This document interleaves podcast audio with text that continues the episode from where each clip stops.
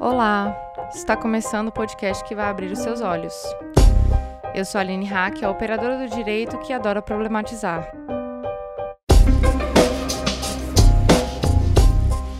E hoje comigo, Soraya Mendes, doutora em Direito, Estado e Constituição pela Universidade de Brasília, mestre em Ciência Política pela Universidade Federal do Rio Grande do Sul, pós-graduada em Direitos Humanos pelo CESUSC e FIB é escritora, professora de ciências criminais, filha de Oiá e faz polyfit dance nas horas vagas. Aline, é um prazer estar aqui com você, é um prazer poder compartilhar um pouco das minhas, das minhas angústias em relação ao sistema prisional feminino é, com todos e todas que, que, estão nos ouvindo.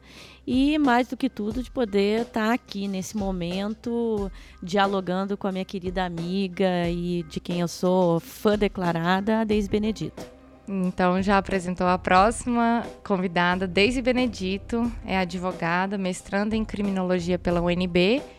Ela é negra, é especialista em, em relações étnico-raciais e gênero e atualmente é perita do Mecanismo Nacional de Prevenção e Combate à Tortura. Diga oi pra gente, Daisy. Oi, Aline. Oi, Soraya. Eu agradeço o convite de estar aqui com vocês hoje. Eu, eu é, sempre acompanhei a caminhada da Soraya nessa questão de mulheres presidiárias, né? A questão das angústias do cárcere para as mulheres, né? E dentro do desse processo todo de luta de direitos humanos, né, da manutenção da existência enquanto ser humano, é sempre bom a gente falar para as pessoas, né? Por aquelas que às vezes não falam, mas existem, né? Isso é o nosso trabalho, né? Enquanto mulheres feministas e ativistas. Pois é, gente, juntos começamos o episódio número 11 do Olhares Podcast.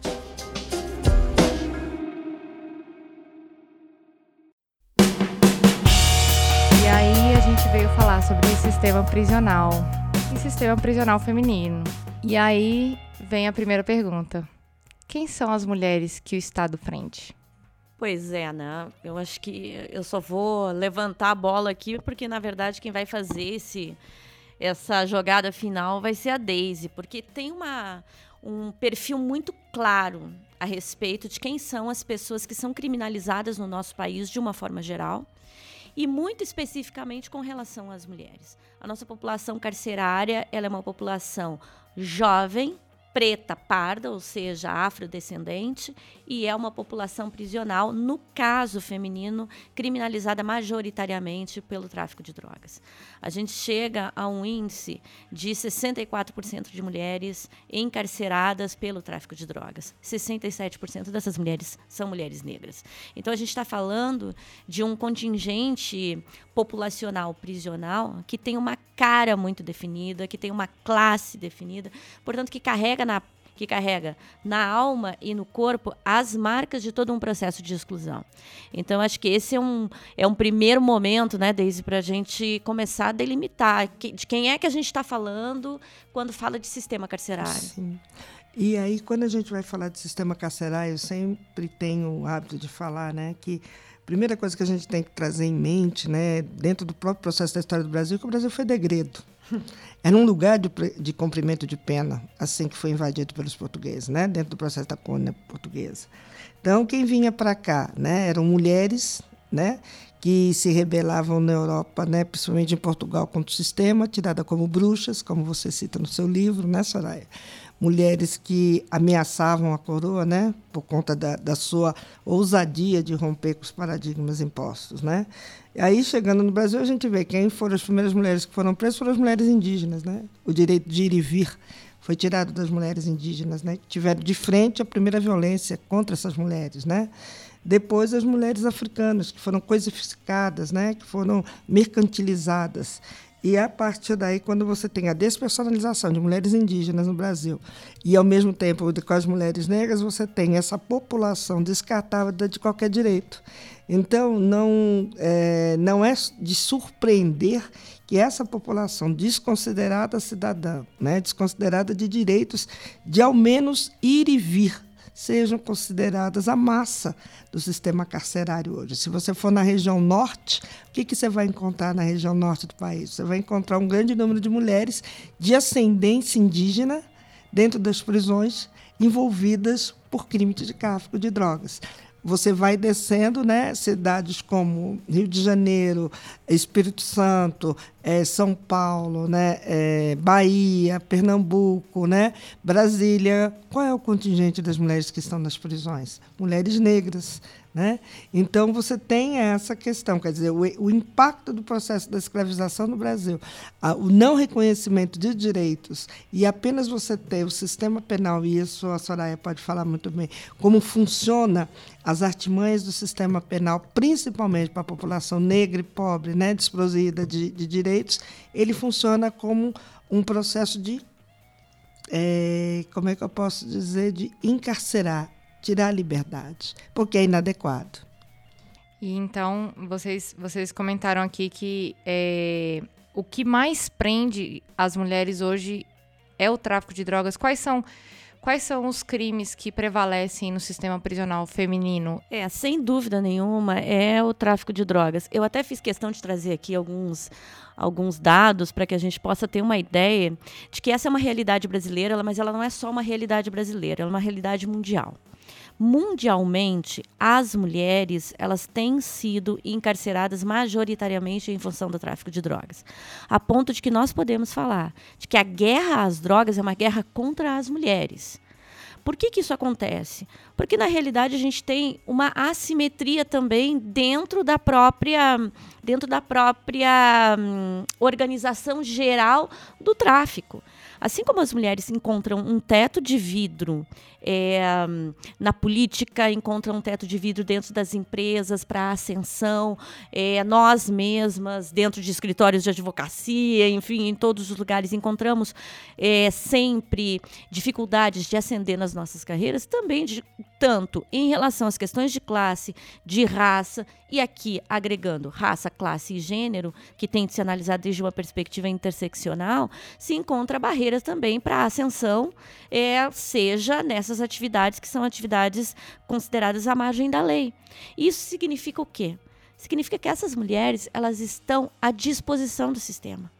Quando a polícia chega, quando a ação é dada, porque a gente trabalha, eu digo a gente, mas a gente está falando da, do Estado brasileiro, o Estado brasileiro trabalha com muito pouca inteligência em relação a, ao crime, ao crime organizado, se a gente puder falar isso. O que, que ele faz? Ele faz o um encarceramento em massa mesmo. Ele pega, é o garoto que está ali trabalhando como aviãozinho, que está fazendo mais a vigilância, enfim, e ele pega também essas mulheres, que vão servir como quê? Como mulas, como, como embaladoras, enfim, em determinados momentos, para o próprio sustento dos filhos. Então, a gente está lidando com uma massa de mulheres que, não só no Brasil, mas em outros lugares do mundo, acaba, acaba sendo mais criminalizada. Eu até te destaquei aqui alguns dados, por exemplo, na Nova Zelândia, 87% das mulheres encarceradas são mulheres encarceradas por tráfico de drogas. Na Espanha, 47%, na Colômbia, 79%, no Chile, 87%. No nosso caso, 60, 67%. Então, a gente está falando de uma guerra que é uma guerra contra as mulheres. Então, e um crescimento absurdo absurdo, né? Eu acho que a Deise ainda fala bem melhor sobre isso. Essa, essa questão da, das mulheres, elas, elas acabarem indo para o tráfico, vocês acreditam que tem a ver também com crescimento demográfico, com é, a própria migração aqui dentro do Brasil, né, a busca por emprego, aí não encontra emprego e até a, é, pelo próprio sistema, né, de, o próprio sistema capitalista, a, a, exigência de bens e o poder aquisitivo. Vocês acham que as mulheres acabam indo por, pelo tráfico mais por uma questão de necessidade, porque elas precisam colocar comida na mesa? Ou porque é, tem a situação criminal é, da, da questão de ser bandido. Porque a gente, a gente, a gente fala muito na, na parte penal que existe o criminoso ocasional, né? Que é aquele que, que diante de uma necessidade ele acaba se tornando criminoso, não é, Soraya? Alguma coisa assim? É, mas aí eu acho que a gente entra numa, numa análise muito lombrosiana É, do criminoso, é. né? Eu acho que a gente tem que falar muito mais em um processo de seletividade mesmo. Não, mas né? então, o que é essa seletividade? O que, que você Eu, acha? eu, eu acredito que existe essa questão do tráfico, né? Eu sempre tenho o hábito de dizer o seguinte, né? Que para a gente entender o crime organ- organizado, basta só a gente entender todo o processo de colonização do, do Brasil.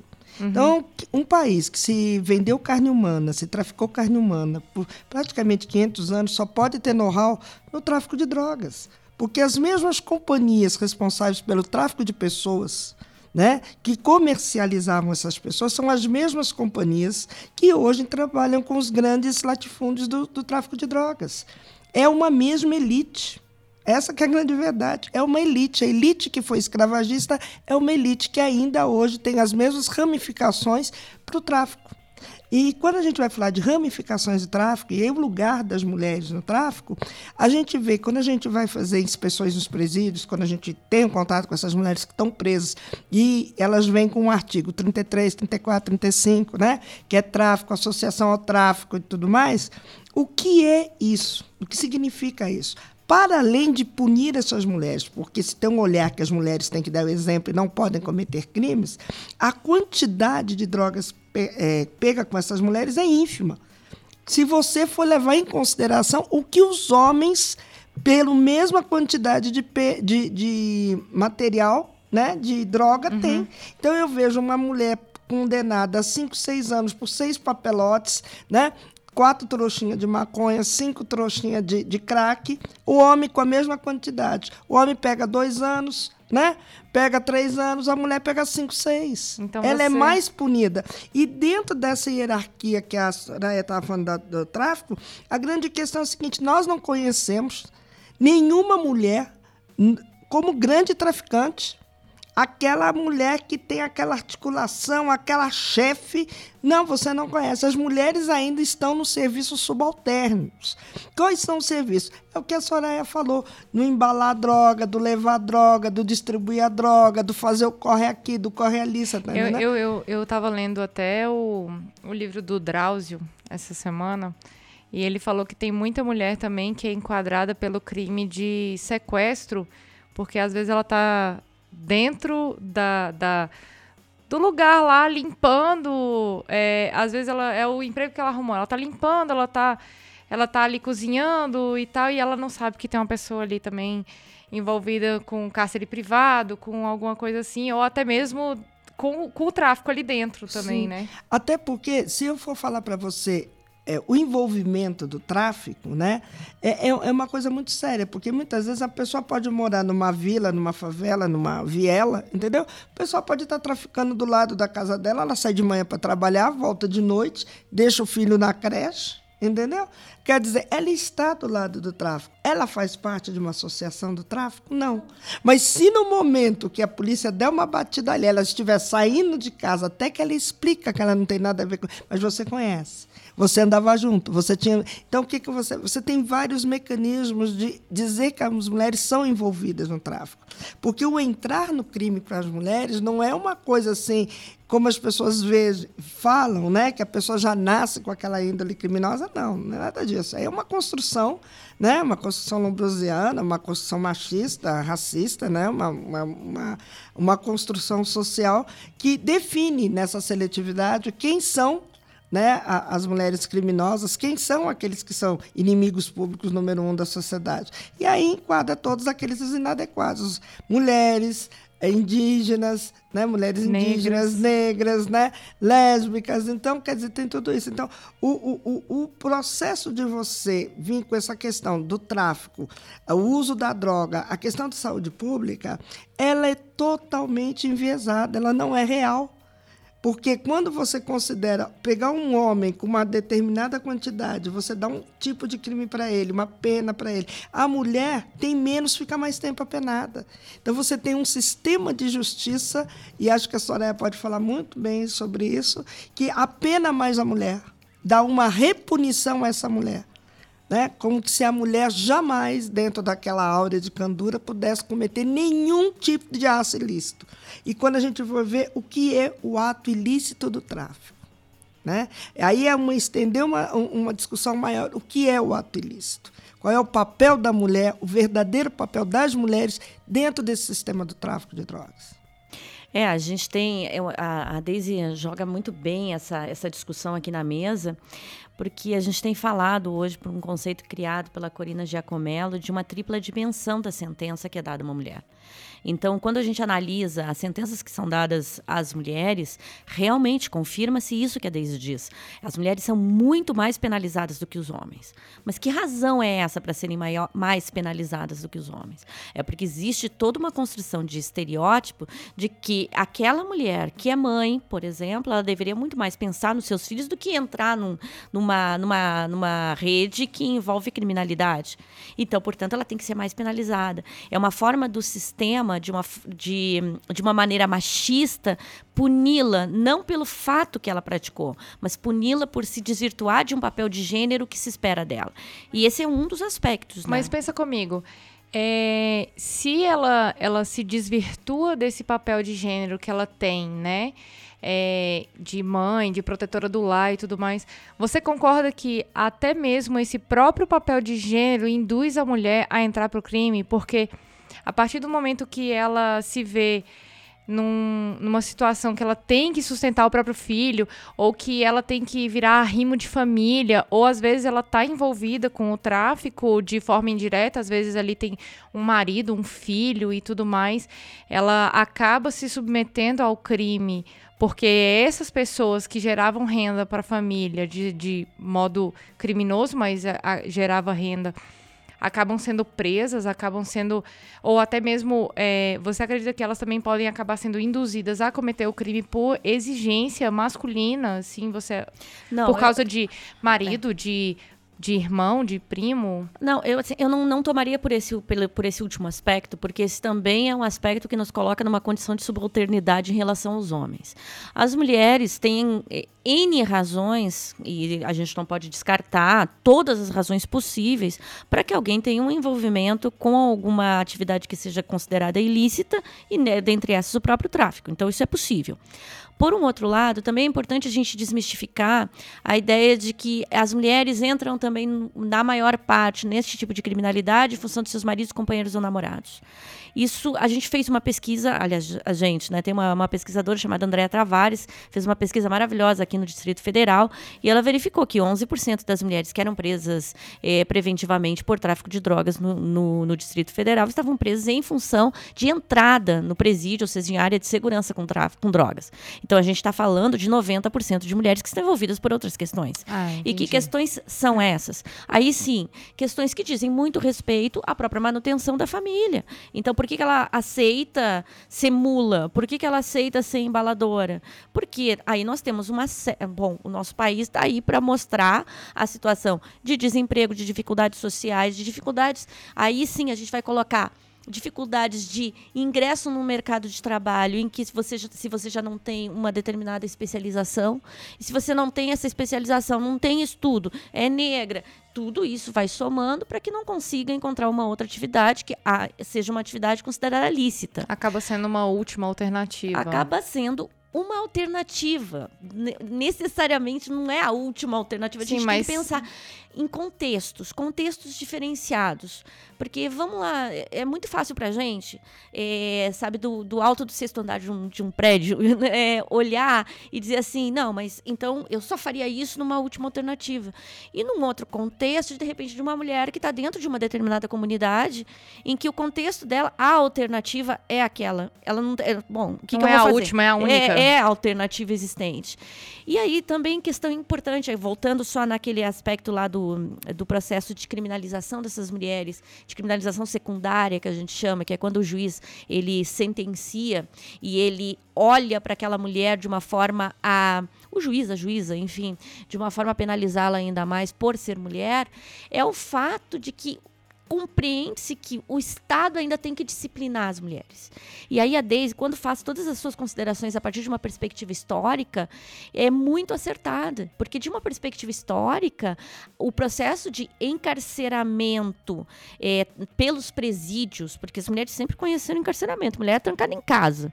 A mulher é trancada em casa, mulher é trancada em manicômio, mulher é trancada em convento, mas nos presídios, notadamente, sempre com o disciplinamento para voltar a ser aquela que deveria ser mãe, que deveria ser filha, que deveria ser esposa.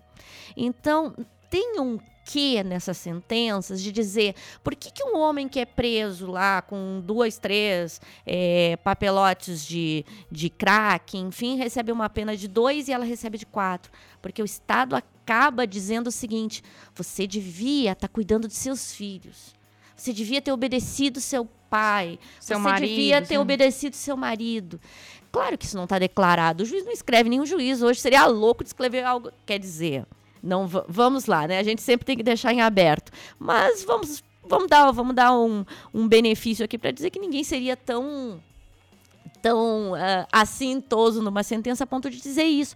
Mas tem uma carga muito forte. Então, ela carrega a carga de estar sendo criminalizada porque é pobre, por, portanto, de uma perspectiva de classe, porque é negra, porque é também mulher. Mulher, coloque-se no seu lugar. Então, aí essa essa situação toda que faz com que seja esse um dos elementos dessa do que a gente chama de tripla dimensão da, da desse processo de, de, de, de, de cumprimento de sentença. E aí a gente pode falar dentro do presídio também, né, Deise? Sim, porque tem um outro lado que é a exposição das mulheres ao crime, né?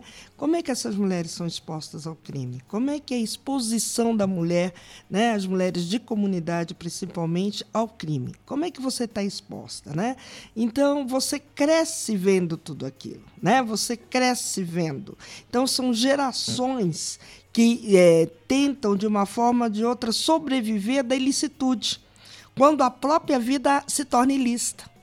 E existir naquelas condições de quarto, cozinha, banheiro lá de fora, do lado do, de um riacho, é, de um córrego, ou morar num desses prédios né, populares das coabs da vida, que você não tem espaço, você não tem um campo de futebol, você não tem área de lazer, você não tem ônibus, você não tem hospital, você não tem área de lazer, você não tem supermercado perto. Quer você dizer, nada, você né? não tem nada, você vive no meio do nada. Né?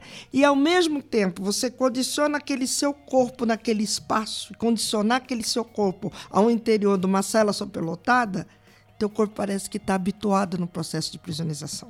É porque vocês né? até falaram sobre o processo é. histórico de prisionização, né? Que Sim. a Soraya, eu lembro também de já ter assistido uma palestra da Soraya que ela fala sobre o sistema de prisionização das mulheres, que não é de hoje que as mulheres são presas. É, e aí, antigamente as mulheres não eram presas em sistemas prisionais propriamente ditos, mas em manicômios, né? As subversivas acabavam indo para sistemas manicomiais. Aí tem a questão também da, do próprio sistema privado, né? Da, das mulheres são presas dentro de casa, obrigadas a, pelos maridos, pelos, pelos maridos. pais. Sim, sim. E essa questão de você ter é, essa, essas mulheres vivendo nesses ambientes, nesses lugares, ausente totalmente do poder público. Né?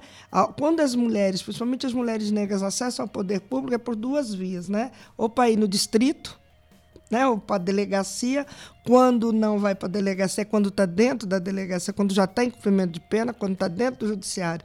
Porque quando vai procurar esse poder público do ponto de vista da saúde, você não encontra um bom atendimento. Tanto que o alto índice de mulheres negras morrendo né? Ainda morrem hoje nas mesas de cirurgia, principalmente na hora do parto. Aí quando você vai ver a própria acesso à justiça, como é que essas mulheres acessam à justiça? Quando você fala de defensoria pública, né? Você vê uma defensoria pública su eh, sucateada, que não tem espaço, que não tem funcionário, que não tem gente para trabalhar, que não tem defensor público. Aí como é que eu posso falar em acesso à justiça? A mesma coisa acontece a essas mulheres na audiência de custódia. Quantas dessas mulheres são liberadas em audiência de custódia? Explica para gente o que que é um pouquinho de, da audiência de custódia? Porque a audiência de custódia aquele momento que toda pessoa que é presa em flagrante tem o direito de se apresentar em juízo em 24 horas. E naquele momento que a pessoa muitas vezes é pega né, no processo do tráfico ou qualquer outro crime, tem esse direito de se apresentar. Aí, quando essas mulheres chegam para se apresentar, a maioria das vezes elas chegam como? Com um chinelo de dedo, com uma camiseta, de cabeça baixa, né? com vergonha. De, com vergonha, né? E geralmente vão conhecer o defensor público cinco minutos antes da audiência. Se conhecer, se conhecer, minutos, se conhecer. Se, não é se ele hora. já não ficar sentado lá e só vai entrando. E, né? e, e se, se, tiver, tiver defensor, defensor público, se tiver defensor público. Aí você tem do lado o promotor, você tem do lado o juiz. A mulher não entende a linguagem jurídica, né? porque são pessoas, como diz a Soraya, baixo índice de escolaridade. Né? Muitas vezes não entende o que está sendo dito. Né? Aí, o que, é prisão preventiva, o que, é prisão provisória, o que, não, não sei. Né? Você foi acusada, mas o que, que você tem? Eu não firma. Elas, no final, como... elas acabam indo para o sistema prisional e elas acabam gravando o artigo que elas são condenadas, mas pela, pelo, pela, pela numeração, pela linguagem... pela linguagem numérica que é dito. É, você foi em curso no artigo 32, 33, 34. Você chega na prisão e pergunta qual foi o artigo. Aí ah, estou preso pelo 33, 33, 34. Elas repetem o que elas ouviram. E aí o que, que acontece? Essas mulheres, naquele momento, no que aquelas mulheres na audiência de custódia vão pensar? Dos filhos. Né? E você tem um índice, quando a Soraya falou, ela aponta muito bem, ela aponta isso do, número de mulheres, porque você hoje tem uma faixa de meninas de 18 a 30 anos, a maioria dessas meninas já são mães.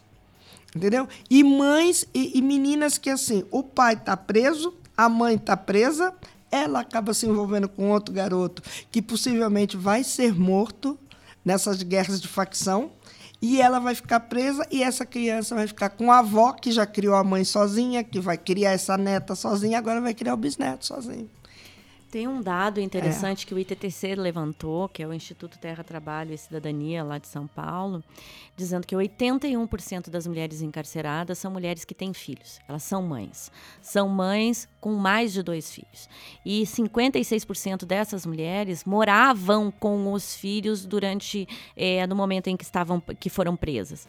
Por que esse dado também último é relevante? Porque só 23% dos homens é, moravam com seus filhos. E, na verdade, só 50, 53% desses homens é, declaram que têm filhos. Então, o homem, quando é preso, se ele declara que tem filho, declara 53%. É apenas uma mas, declaração, né? Apenas uma declaração. Mas a maior parte deles não chega, não chega a, a 24%, sequer moravam com os filhos. Mas as mães não. Elas são mães são mães jovens, como disse a Daisy, mães que moravam com seus filhos. Então, isso é uma característica muito importante. Por isso que aí, não sei, eu acho que até é interessante ainda falar sobre essa perspectiva do indulto, né, Daisy? Sim, Dizer sim. assim, de reconhecer essa realidade. Então, vamos, vamos só, é, antes de partir para o indulto, eu queria saber como é que funciona é, dentro da cadeia. É, como, como é o, o, a rotina dessas mulheres dentro da cadeia? Você sabe dizer, Daisy? Olha, a rotina, ela, ela é uma rotina cruel, né? Até porque não existe rotina. Né? A grande verdade é que quando essas mulheres adentram, né, foram sentenciadas e vão cumprir pena, elas, ao entrar no estabelecimento penal, elas não recebem nenhum documento ou uma cartilha dizendo quais são os seus direitos e quais são os seus deveres. É ali no cotidiano que elas vão saber quais são os seus direitos e quais são os deveres. E de, e, e de estabelecimento para estabelecimento muda muito. Né? Algumas coisas, outras não. Tem estabelecimentos que é proibido fumar, tem estabelecimentos que é proibido usar batom, é, é proibido andar de mão dada com outra presa, é proibido relacionamento afetivo ou homoafetivo entre as presas. Né?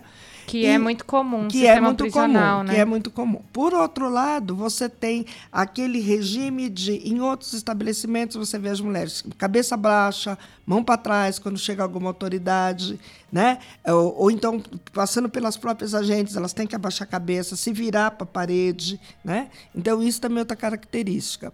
É, a questão dos horários, essas mulheres têm limpar a cela, aí tem aquelas que faz a faxina, tem aquelas que conseguem, né? Ir cozinhar, né? No próprio estabelecimento que já é um né?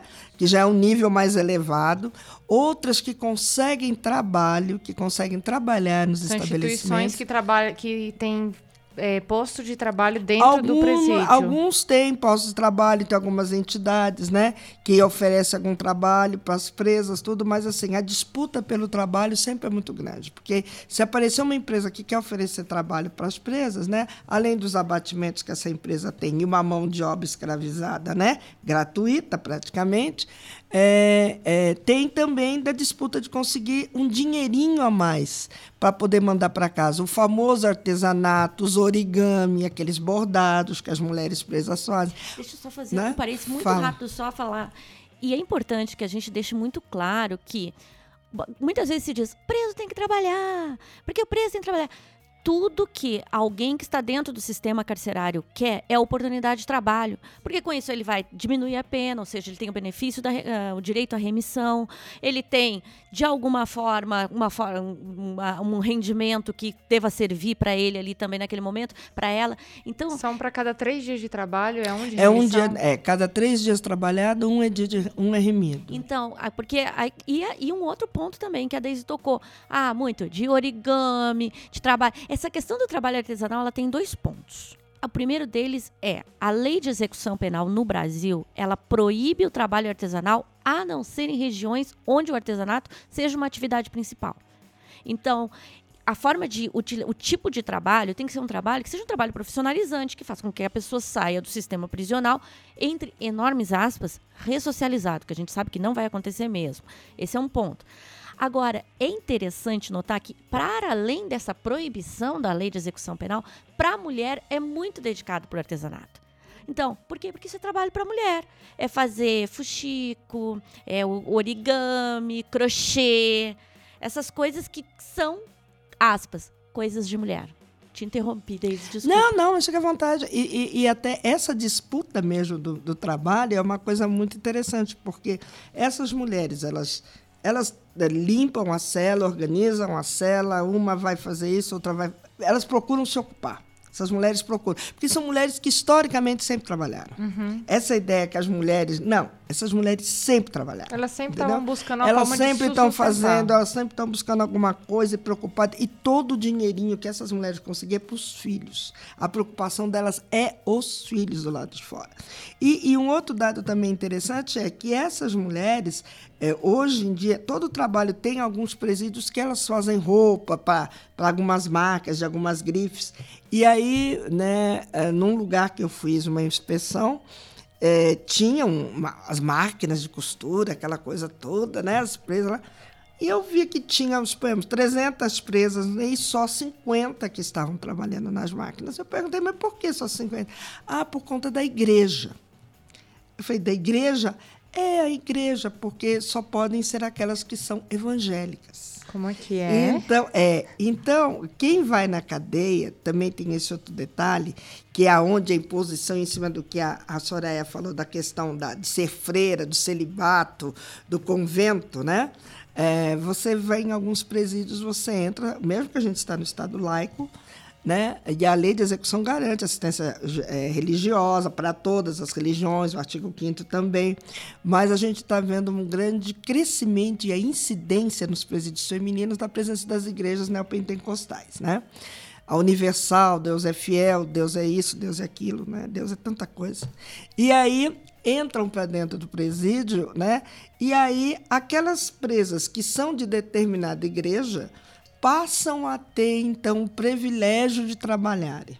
As que não são ou que não se decidiram, então ficam sem trabalho, fica no crochê, fica nisso, fica aquilo. Então é um outro detalhe também que é essa questão de, de, que eu chamo da repunição, né? É porque ela não tem nem como existir, é, é, nem como ter o seu próprio, ter a sua própria fé ali, né? Sim, sim. sim. Porque é, é até onde eu sei, eu estava pesquisando um pouquinho é, sobre o sistema prisional antes da gente conversar e eu ouvi um episódio muito bom do lado B, depois eu linko no, no nesse nesse post de uma pastoral que trabalha em São Paulo, lá na, lá na, na Fundação Casa. Uhum. E eles falando, eles trabalham com presídio masculino e tem uma menina também que trabalha no presídio feminino e tudo mais. E aí elas falaram que é, você não pode professar uma fé diferente do cristianismo dentro da, da cadeia. Porque é, As de matriz africana não entram. Não, não. entram, assim, né? Então, assim, as mulheres que, que, são, que, que professam a fé da, é, da Umbanda, do Candomblé, até o próprio budismo e tantas outras, porque são diversas religiões, elas acabam ficando, elas acabam sendo duplamente punidas também porque elas não têm direito nem a, a ter acesso a, a aquela. É, como que eu poderia dizer?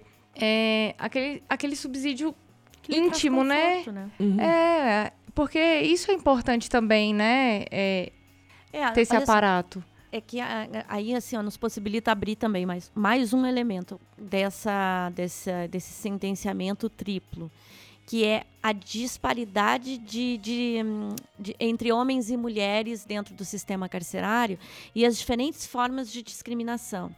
Isso a gente começa primeiro, tipo de trabalho. Se tiver de optar por instalar uma empresa, um, um posto de trabalho que diga respeito à maquinaria, por exemplo, prioritariamente isso vai para uma penitenciária masculina. E olha que a gente não está falando de nenhuma maravilha das penitenciárias masculinas, porque também são péssimas e as condições de trabalho, quando existentes, são existentes também nesse nível que a Deise colocava. Mas, de qualquer sorte, isso. Então, a gente já tem uma assimetria nesse sentido. Esse mais um elemento, além daquele que a gente já falava antes, que é a da, da punição a maior. E, por outro lado, discriminações específicas com relação ao gênero, que dizem, talvez aí, acho que a Deise também pode ajudar e por, com, a, com a experiência vasta que ela tem, da gente hum, ver que existem situações que são muito específicas das mulheres e que parto eu aqui como pesquisadora dentro das minhas das minhas problematizações específica das mulheres negras. Vamos lá. É um homem obviamente, ele não houve um xingamento no sentido de que ele foi um péssimo pai. O homem não vai ouvir isso dentro do sistema. Ah, você está aqui, você está vendo, seus filhos agora não têm um pai. O homem não ouve isso mas a mulher como uma forma de, de tratá-la mal, como uma forma de fazer com que ela se sinta culpabilizada, e nós mulheres carregamos culpas enormes sempre nas nossas costas, ela ouve isso dentro do sistema prisional. Ela ouve, tá vendo? Você tá chorando pro seu filho? Por que, você tá chorando? Na hora de traficar, você não pensou nisso não, né? Na hora de, de assaltar, você não pensou nisso não. E isso é muito sério. Por um outro lado, aí pensando também na perspectiva das, da, uh, racial, é de ver assim, ó, que trabalhos, por exemplo, são dados para umas e para outras. Se a gente tiver a oportunidade de que uma trabalhe na biblioteca da, do, da, da, da, da penitenciária e que outra limpe o chão, quem é que limpa o chão? Qual é a cor da pele que limpa o chão? Qual é a cor da pele que fica na biblioteca? Que tipo de xingamento uma mulher ouve e que tipo de xingamento uma mulher preta ouve? Porque Entendi. são questões diferentes. Então a gente está falando de um outro processo. Agora fechamos os três elementos desse processo de sentenciamento. Existe uma, uma forma de cumprimento dessa sentença que é uma forma de cumprimento específica de discriminação. Nada, a gente nunca faz um paralelo com o sistema masculino dizendo não, então o sistema masculino é, é melhor. Mas o que a gente tem a dizer é que o sistema de cumprimento de pena feminino ele traz tantas outras formas de execução subterrânea que fazem com que ele seja muito mais gravoso do que é para os homens. Vocês acham que as mulheres homossexuais são mais punidas também? Aí é um outro detalhe muito interessante, porque em cima do que a Soraya está falando, é, eu acho que tem, tem são várias repunições, né? São várias repunições. Eu estou te punindo por ser mulher, eu te puno por ser negra, eu te puno também por você ser lésbica, né? E, e tem um detalhe que é interessante, que uma coisa são meninas, jovens meninas, que passaram a vida toda institucionalizadas. São aquelas oriundas da FEBEM. Aquelas que foram criadas numa entidade, numa, numa instituição, que não tem pai, não tem mãe, ficam até os 18 anos, saem dos 18 anos, não tem família, acaba indo para o crime. Muitas vezes vão para o crime, aí vão acabar no presídio. Acabam indo para prostituição e vão para né? prostituição também. E aí muitas têm esse processo de se masculinizarem dentro da instituição. Né?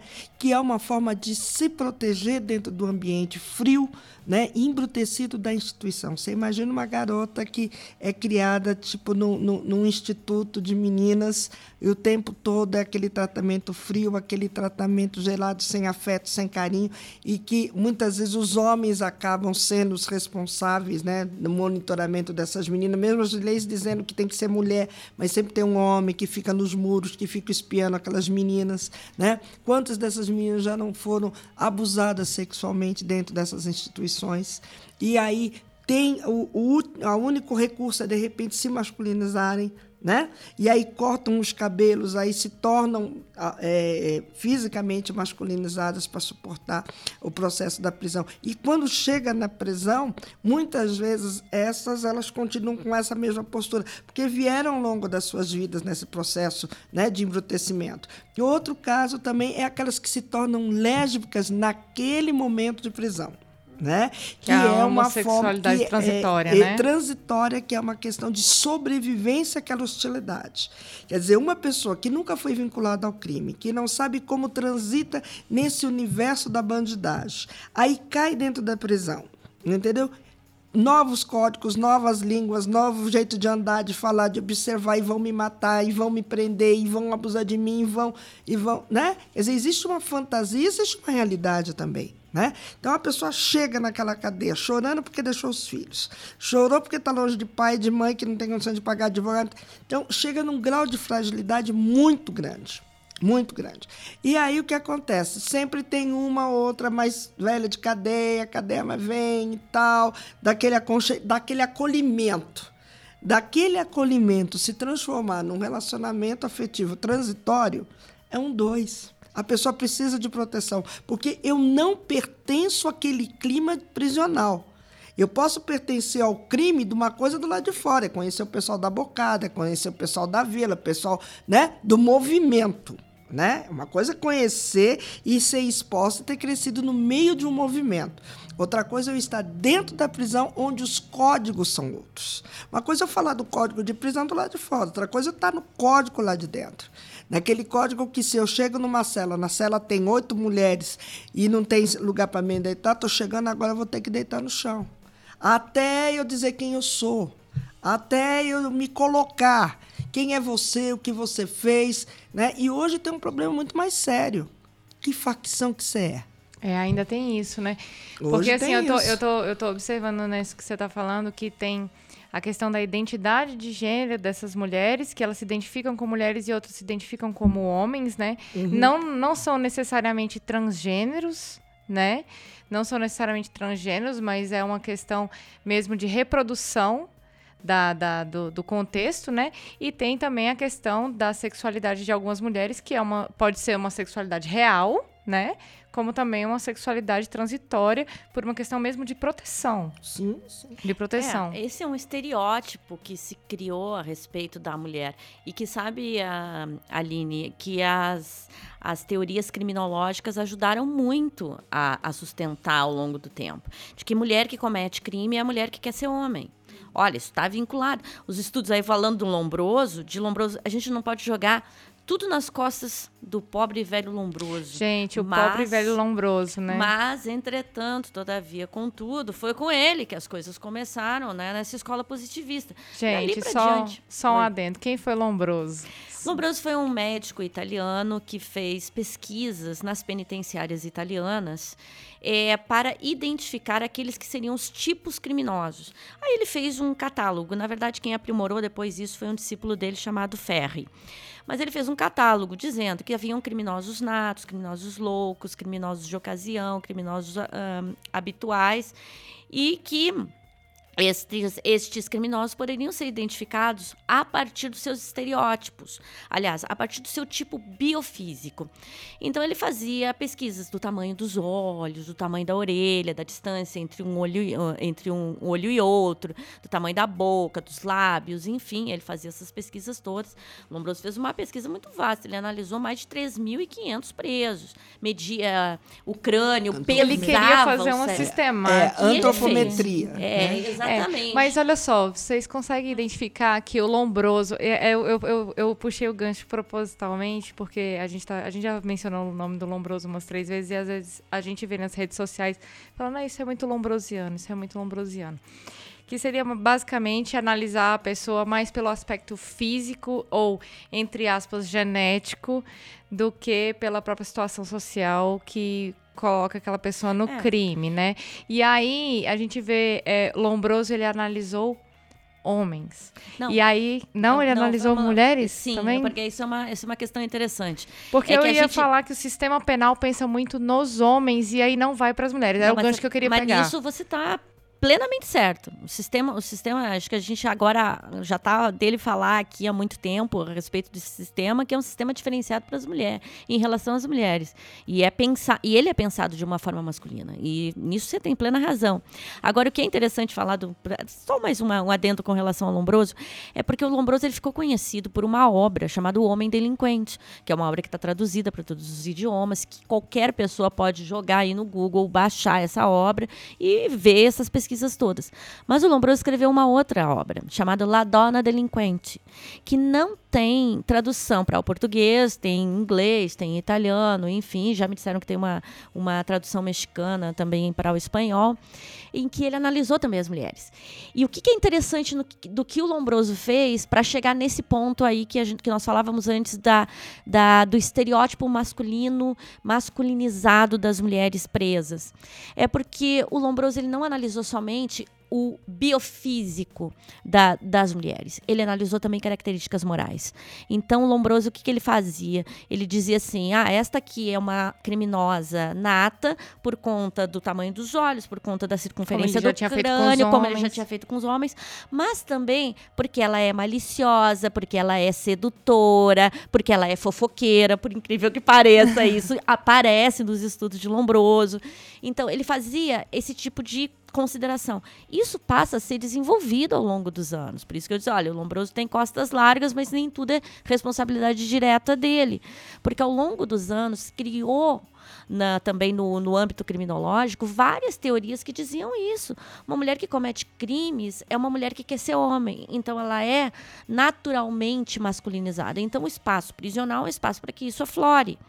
E isso faz. E também, olha só, há pouquíssimo, há pouquíssimo tempo atrás, não, mas teve uma novela da Rede Globo, e eu gosto muito de mencionar sempre esse exemplo, em que se passava dentro do ambiente prisional feminino.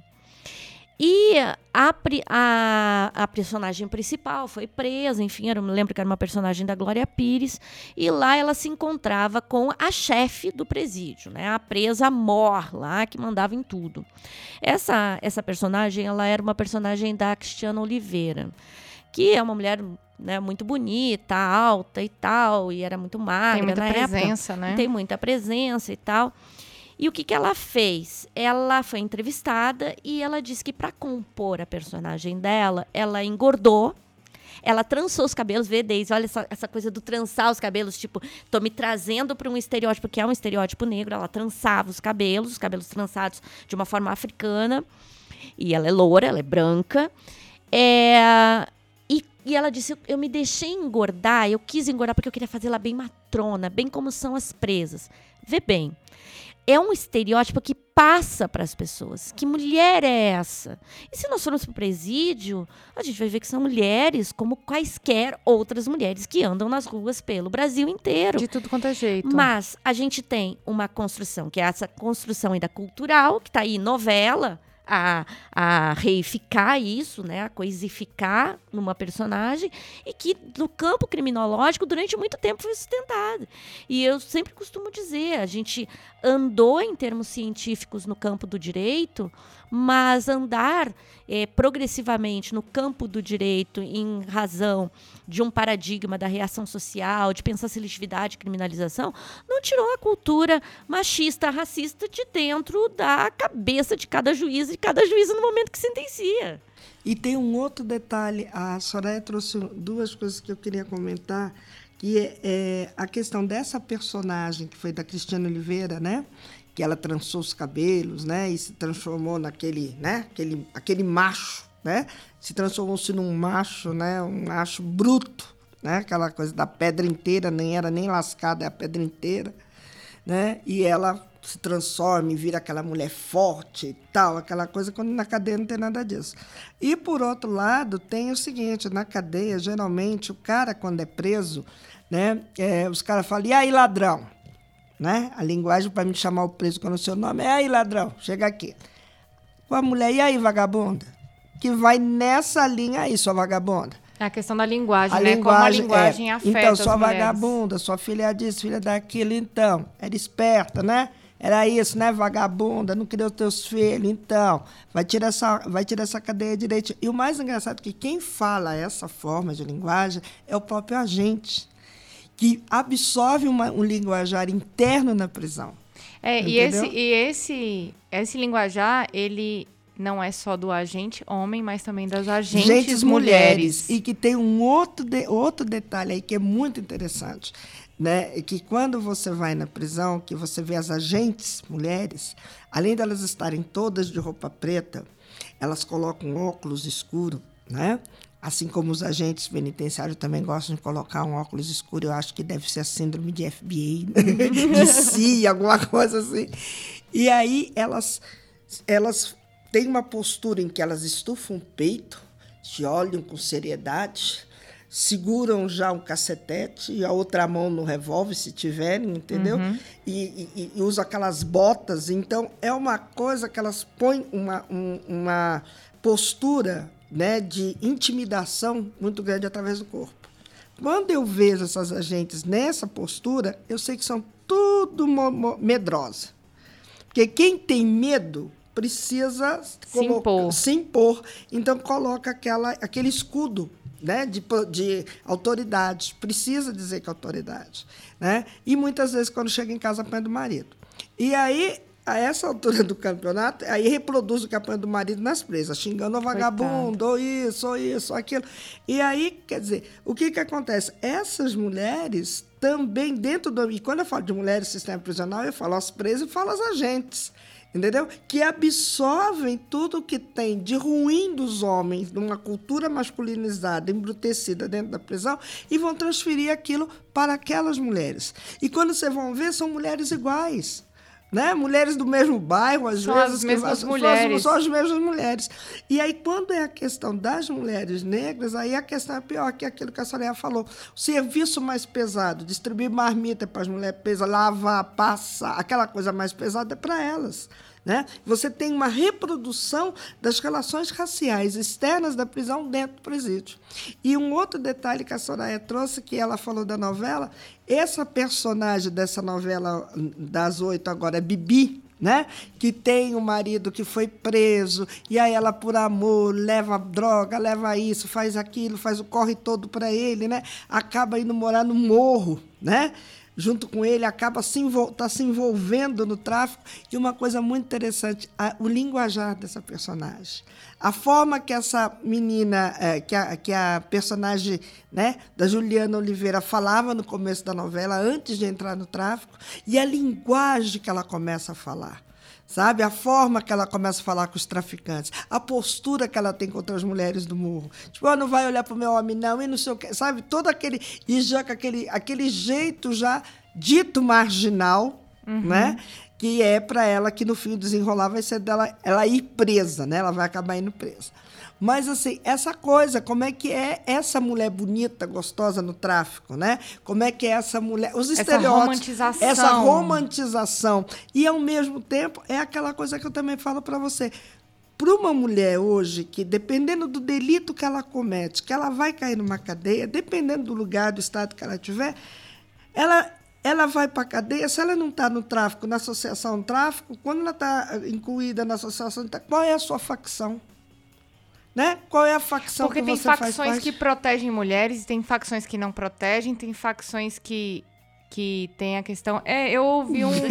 não, eu não. ouvi, eu ouvi uma vez um, um, episódio no no Salvo Melhor Juízo, eu também posso linkar sobre as facções. Hum. E aí um, um, criminólogo comentou, ele estuda é, OPCC, ele estuda hum. OPCC especificamente. Hum. hum. E ele falou que existem mulheres que o PCC protege dentro da cadeia e tem mulheres que são duplamente punidas pelo PCC, entre aspas, principalmente as lésbicas. Eles falaram que o PCC não protege mulheres homossexuais.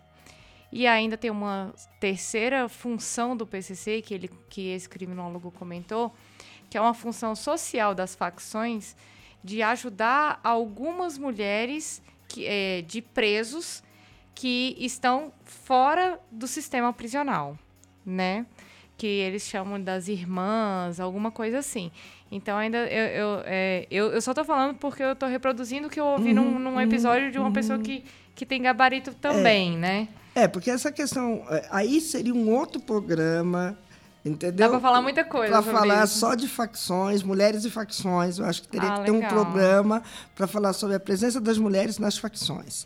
E mais assim, de cara eu estou dizendo, as mulheres, mesmo as protegidas das facções, não ocupam o grande escalão das facções.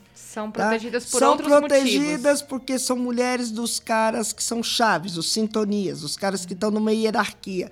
É a reprodução de uma alta sociedade. Eu protejo quem me protege. Entendi. Entendeu? São as reproduções dessa sociedade muito atual que a gente está vendo. Então, quem são os protegidos? Né? dentro dos interesses que têm que ser defendidos. Então vamos voltar né? para o sistema é, prisional aqui que o episódio Deixa eu tá aproveitar um ponto também da, da questão da sexualidade que é importante de se denunciar também, né? É porque, primeiro, esse, essa forma de cumprimento de pena que discrimina as mulheres, ela também pode ser percebida do lado de fora do presídio nos dias de visita. Se você for a um dia de Era visita. Era justamente o que eu ia perguntar ah, agora. Que bom, então. É, num dia de visita de homens, as filas são enormes.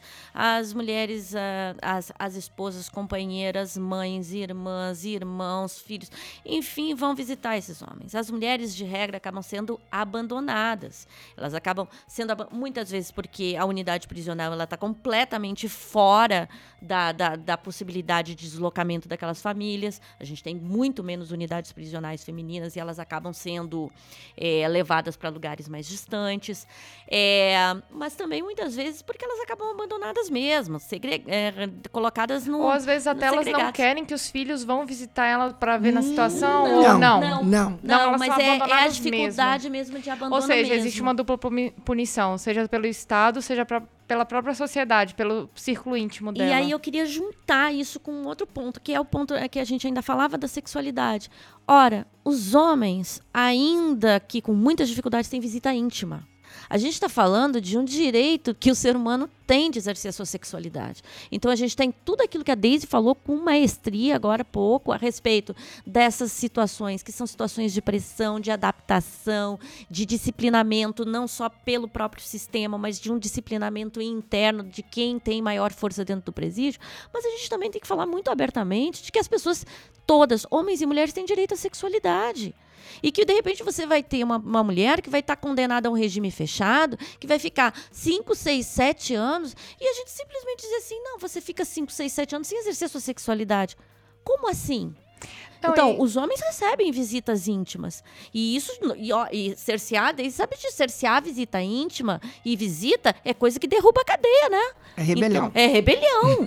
e, e, rebelião na cadeia feminina a gente não aí, ouve muito falar. Aí é que tá, em cima do que a Soraya está falando. Quando você fala desse processo da repressão para as mulheres, você entra dentro de um sistema que você não tem nenhum regramento a ser seguido, dito, escrito ali, Dependendo do que você fizer, andar de mão dada pode ser considerado falta grave, né? Ter uma relação sexual com outra pessoa, se pego, é sanção disciplinar, é a cela de até 30 dias numa isolada, né? Dependendo da situação. Solitária. Da solitária, né? Dependendo da situação. E aí, como é que você vai trabalhar essa afetividade? Então, as mulheres nas prisões, muitas são medicalizadas por é, é, terem depressão, porque não recebem visita, não têm contato afetivo. Muitas vezes os maridos estão trabalhando e têm vergonha de ir na prisão. Né? Não assumem minha mulher está presa, minha mulher rodou. Quando não, também estão presos, quando não estão mortos. Essa situação. Os namorados dessas mulheres, muitas vezes, olha, desculpa aí, mas ela rodou, né? Então a fila anda.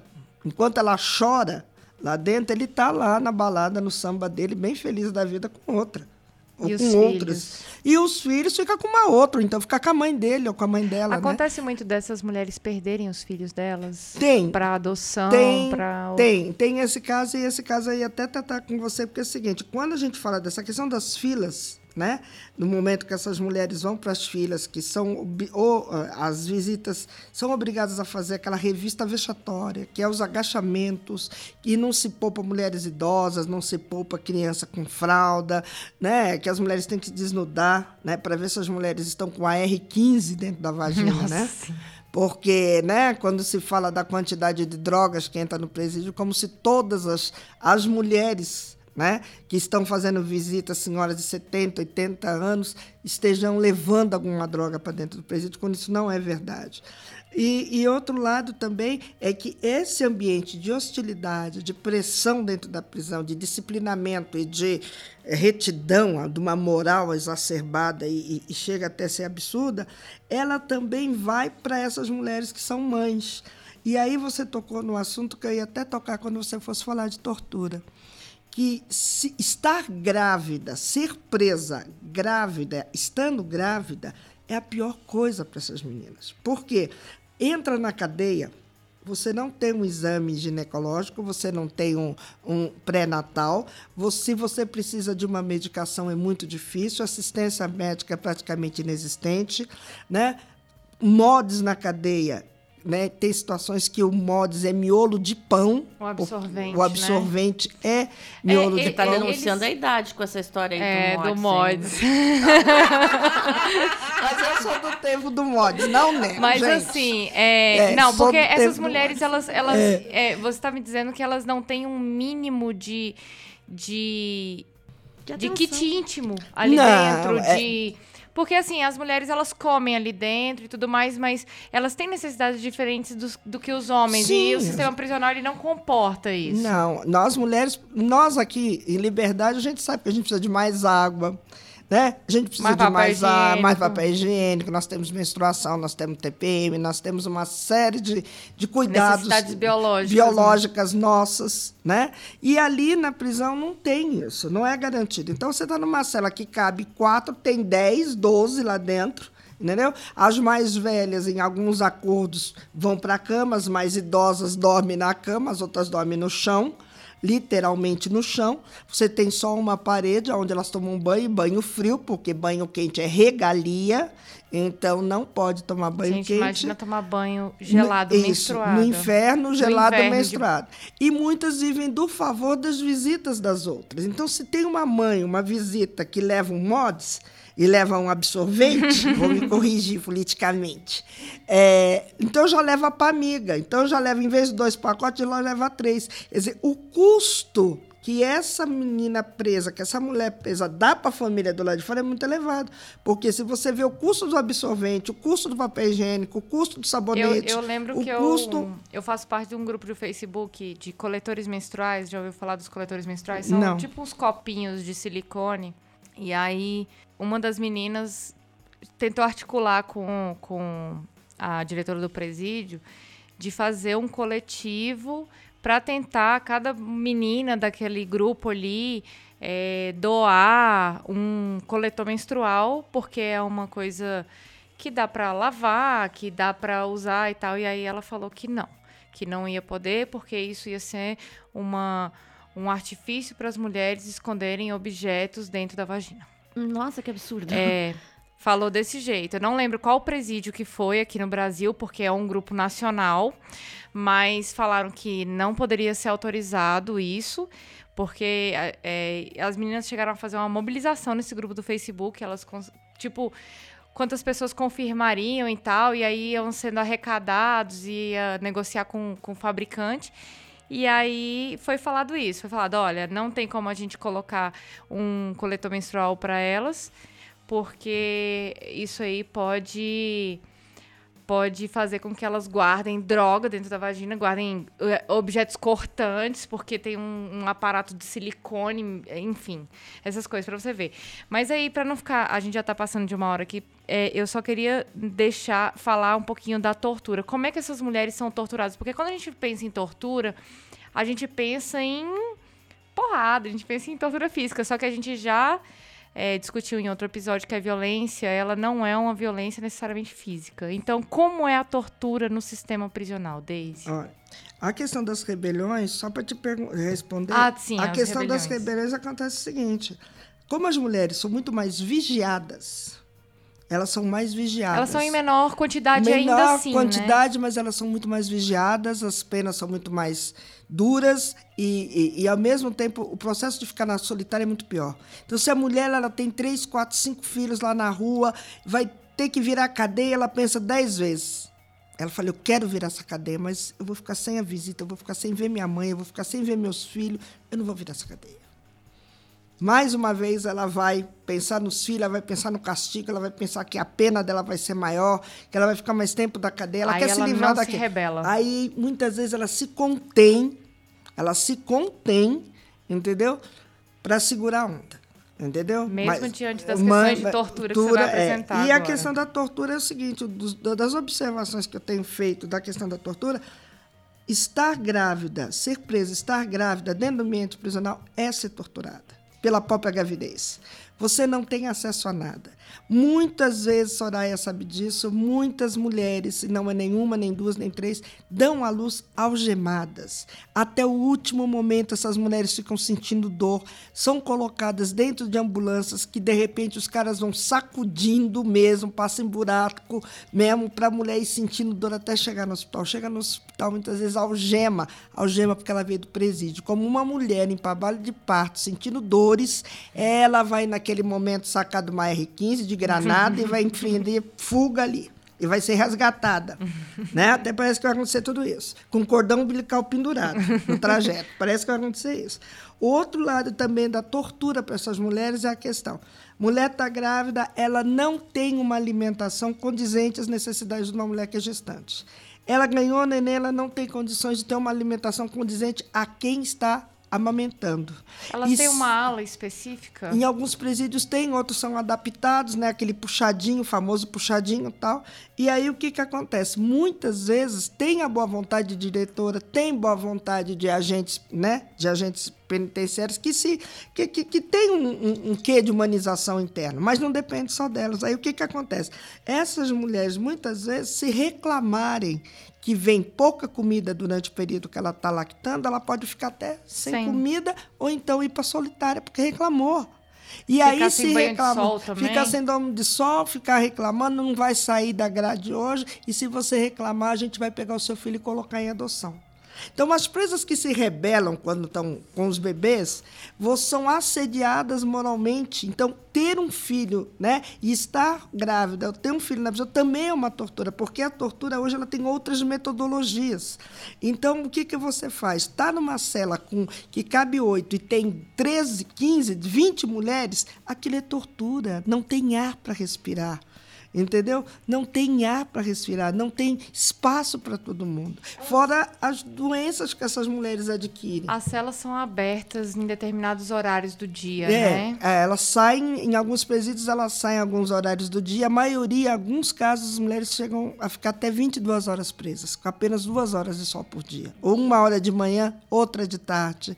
E fora as doenças que são contraídas, os danos da prisão para essas mulheres. Não é só cumprir a pena, é adquirir diabetes, é adquirir uma hipertensão, depressão, é adquirir a depressão, porque o clima de tensão que essas mulheres são expostas. Por quê? De, ao contrário dos homens que estão presos e tem a tia, tem a irmã, tem a avó, tem a namorada, tem a outra, tem a ficante, tem a, o fechamento. Tem uma manutenção. Que ali, tem uma né? rede que o protege, mesmo se ele tiver filhos, essas mulheres não têm rede. Então, essas mulheres estão o tempo todo pensando no marido que está preso, no marido que morreu, no filho que está preso ou nos filhos que estão com a mãe. Essa que é a situação das mulheres. É difícil.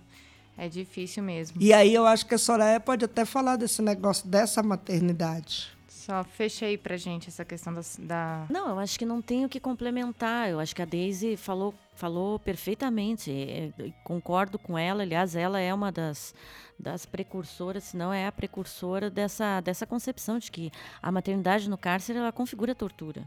E não é à toa que a gente está é, já há bastante tempo discutindo tanto da prisão preventiva ser utilizada a prisão domiciliar, quanto também em outras hipóteses, que são hipóteses político-criminais, que a maternidade, não que a maternidade seja utilizada como um estereótipo, porque isso também acontece. Ah, ser mãe é algo que te identifica como mulher. Mas é importante que se tenha em consideração que a maternidade ela é utilizada como uma régua para uma forma de penalização extrajudicial em relação às mulheres. Então, isso sempre acaba sendo uma uma penalização subterrânea, uma forma de imposição de sofrimento, quer de sofrimento psíquico, quer de sofrimento físico, quando no momento do parto. E também, assim, ó, de lembrar.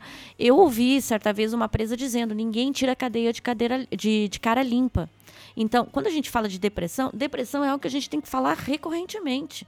Né? Não é assim, ó, é, é isso sim. Essas mulheres elas passam por processos de depressão muito profundos, porque a cadeia, ela por si só, ela provoca isso.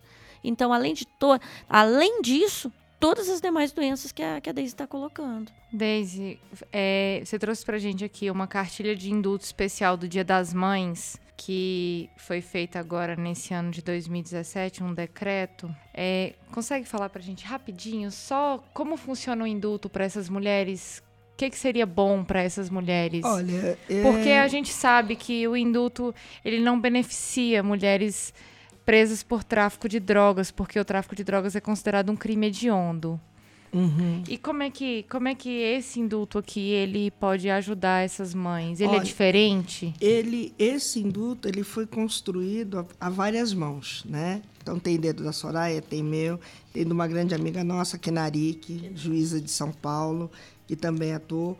E um dos objetivos é trabalhar com a questão do desencarceramento. Agora, a questão é para determinados crimes. Então, esse indulto, ele é voltado, né? Ele, a gente conseguiu é que nem todas as mulheres podem se enquadrar, mas grande parte delas, principalmente do tráfico privilegiado, podem sim se, se enquadrar. Então, mulheres que não têm pena acima de quatro anos, elas podem se beneficiar desse indulto. Esse é o indulto de 2017 para o Dia das Mães. Só que talvez nem todas as, as, mulheres que estavam presas estavam sabendo desse indulto.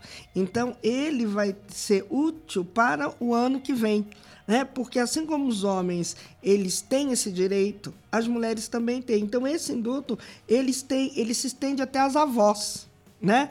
Que é aquelas mulheres que cometeram crimes de sem violência, sem grave ameaça, que têm netos até 12 anos de idade, né? Ou qualquer idade, ou até uma pessoa com deficiência pode acessar esse indulto, entendeu? É, aí eu queria só dar uma pincelada bem rapidinha na questão de que existe é, o, indu o indulto é bom porque tira as mulheres da situação do cárcere, da tortura, da violência praticada ali dentro do sistema prisional. Mas a gente não pode esquecer que essas mulheres elas saem das cadeias e elas são estigmatizadas pela cadeia, por serem ex-presidiárias, e ainda tem a questão do gênero, né? Mulher e presidiária, uma coisa acrescida à outra, então ela também é duplamente punida pela sociedade, né? Uhum. Muitas vezes ela não arruma emprego, ela não arruma uma forma de, de, de de subsistência e às vezes, às vezes não, muitas vezes ela acaba voltando para o tráfico de drogas. É, isso aí é muito comum, até mesmo com a questão das presas estrangeiras, né? A questão das presas estrangeiras é uma situação terrível nesse país. Entendeu? Muitas mulheres no tráfico internacional de drogas. E essas mulheres presas estrangeiras é pior, porque elas têm que ser expulsas do país, têm que aguardar a expulsão, não têm emprego, não têm onde ficar, porque também são ex-presidiárias e, e no tráfico internacional de drogas. No Brasil, a grande maioria são ex-presidiárias, negras, né, que passaram pelo processo. Quer dizer, você não tem uma, uma política de reinserção né, dessas mulheres. E isso é uma questão muito séria, né, principalmente a folha de antecedentes. É, a é, folha de quem é que, que, pedem, que pedem a folha de antecedência. Hoje, se você está com o nome no SPC, você não consegue emprego, quem dirá você tirou três, quatro anos de, de, de, de cadeia. Né? E, e, é, e são, muitas vezes é por uma questão de sobrevivência. E essa questão do indulto ele também é, prevalece a questão das mulheres que estão grávidas e gravidez de alto risco. Né? Também mulheres que estão grávidas em questão de alto risco. Agora, eu queria que a Soraya falasse da questão das mulheres presas que são mães, no caso da mulher do Cabral. a Deise quer terminar o teu programa jogando uma batata quente. É. Você é fogo amigo, amiga. Não pode é, fazer não, isso, não. Pode. Mas a olha. Questão, aquela, a questão da mulher do Cabral, é, ela escreveu um artigo. É porque é é, a gente pode linkar o artigo da Soraya aqui, que é. que é a questão, porque a gente tem observado que é, estão sendo feitos vários pedidos, né, de tornozeleiras para mães que uhum. para mães e para mulheres grávidas em situações de risco, principalmente que não podem ser beneficiadas pelo indulto, né, é. e tudo mais. E tá, tá sendo violada a fila, né? Tá, tão, tô passando gente na frente dessa fila, porque falaram que aqui no Distrito Federal ainda não, tão, não tem tornozeleira suficiente, eles têm que fazer licitação e tudo mais. E aí eu não sei como tá a situação nos outros estados, eu não posso falar, mas estão passando na frente aí, político, né, para ficar com, com com é, tornozeleira e, e quando... É inter... Olha só, isso dá outro programa também, da gente falar eu acho que especificamente a respeito do tráfico de drogas, do tráfico internacional e de tudo isso, embora a gente não tem como falar de sistema carcerário, né, sim, né, desde sem sim, falar de tráfico, sim, mas do que você falava das facções criminosas e desse, desse aspecto da seletividade, porque o GEDEL está em Salvador sem tornozeleira, porque a determinação judicial foi de que se não existe tornozeleira, ele tem o direito a estar na prisão domiciliar como lhe foi concedido e assim ele vai ficar. E por que as mulheres grávidas E por que não? não as mulheres grávidas? Por que, que uma mulher que foi que furtou ovos de Páscoa recebeu uma condenação absurda?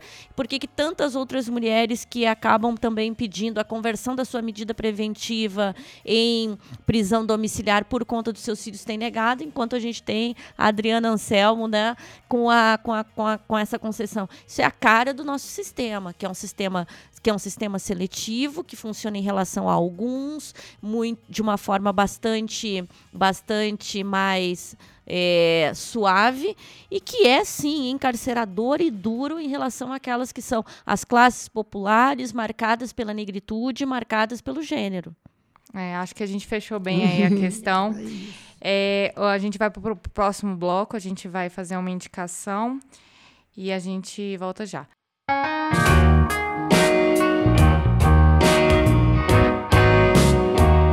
Então eu vou começar aqui para o caleidoscópio, que a gente indica aqui uma algo para o pessoal consumir aí. É, eu vou começar pela Soraya. Soraya, o que, que você tem para indicar para gente? Olha, eu acho que é bem interessante, embora não vá tratar especificamente só né, da, das questões das mulheres, mas o documentário Sem Pena.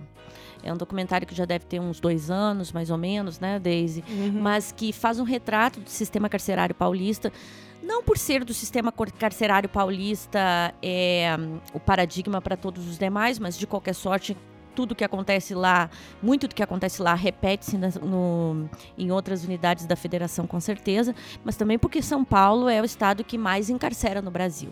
Então vai ser muito interessante assistir esse documentário, ver como determinados agentes do sistema de justiça criminal, ou seja, juízes, juízas, promotores, promotoras, ou mesmo representantes do Ministério Público, a, desculpe, da Defensoria Pública, acabam se, se movimentando nesse cenário de de forma a fazer com que essa máquina toda seja essa máquina encarceradora que a gente conhece. Eu indico, então, o Sem Pena.